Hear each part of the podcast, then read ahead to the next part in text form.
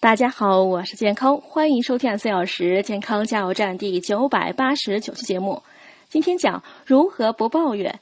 想让自己远离抱怨，不妨从坚持一天内不抱怨做起。试试下面四项规则：第一项，设定一个起止时间，告诉自己连续二十四小时不能发出任何抱怨；第二项，如果忍不住抱怨了，则需要重新开始计时哦。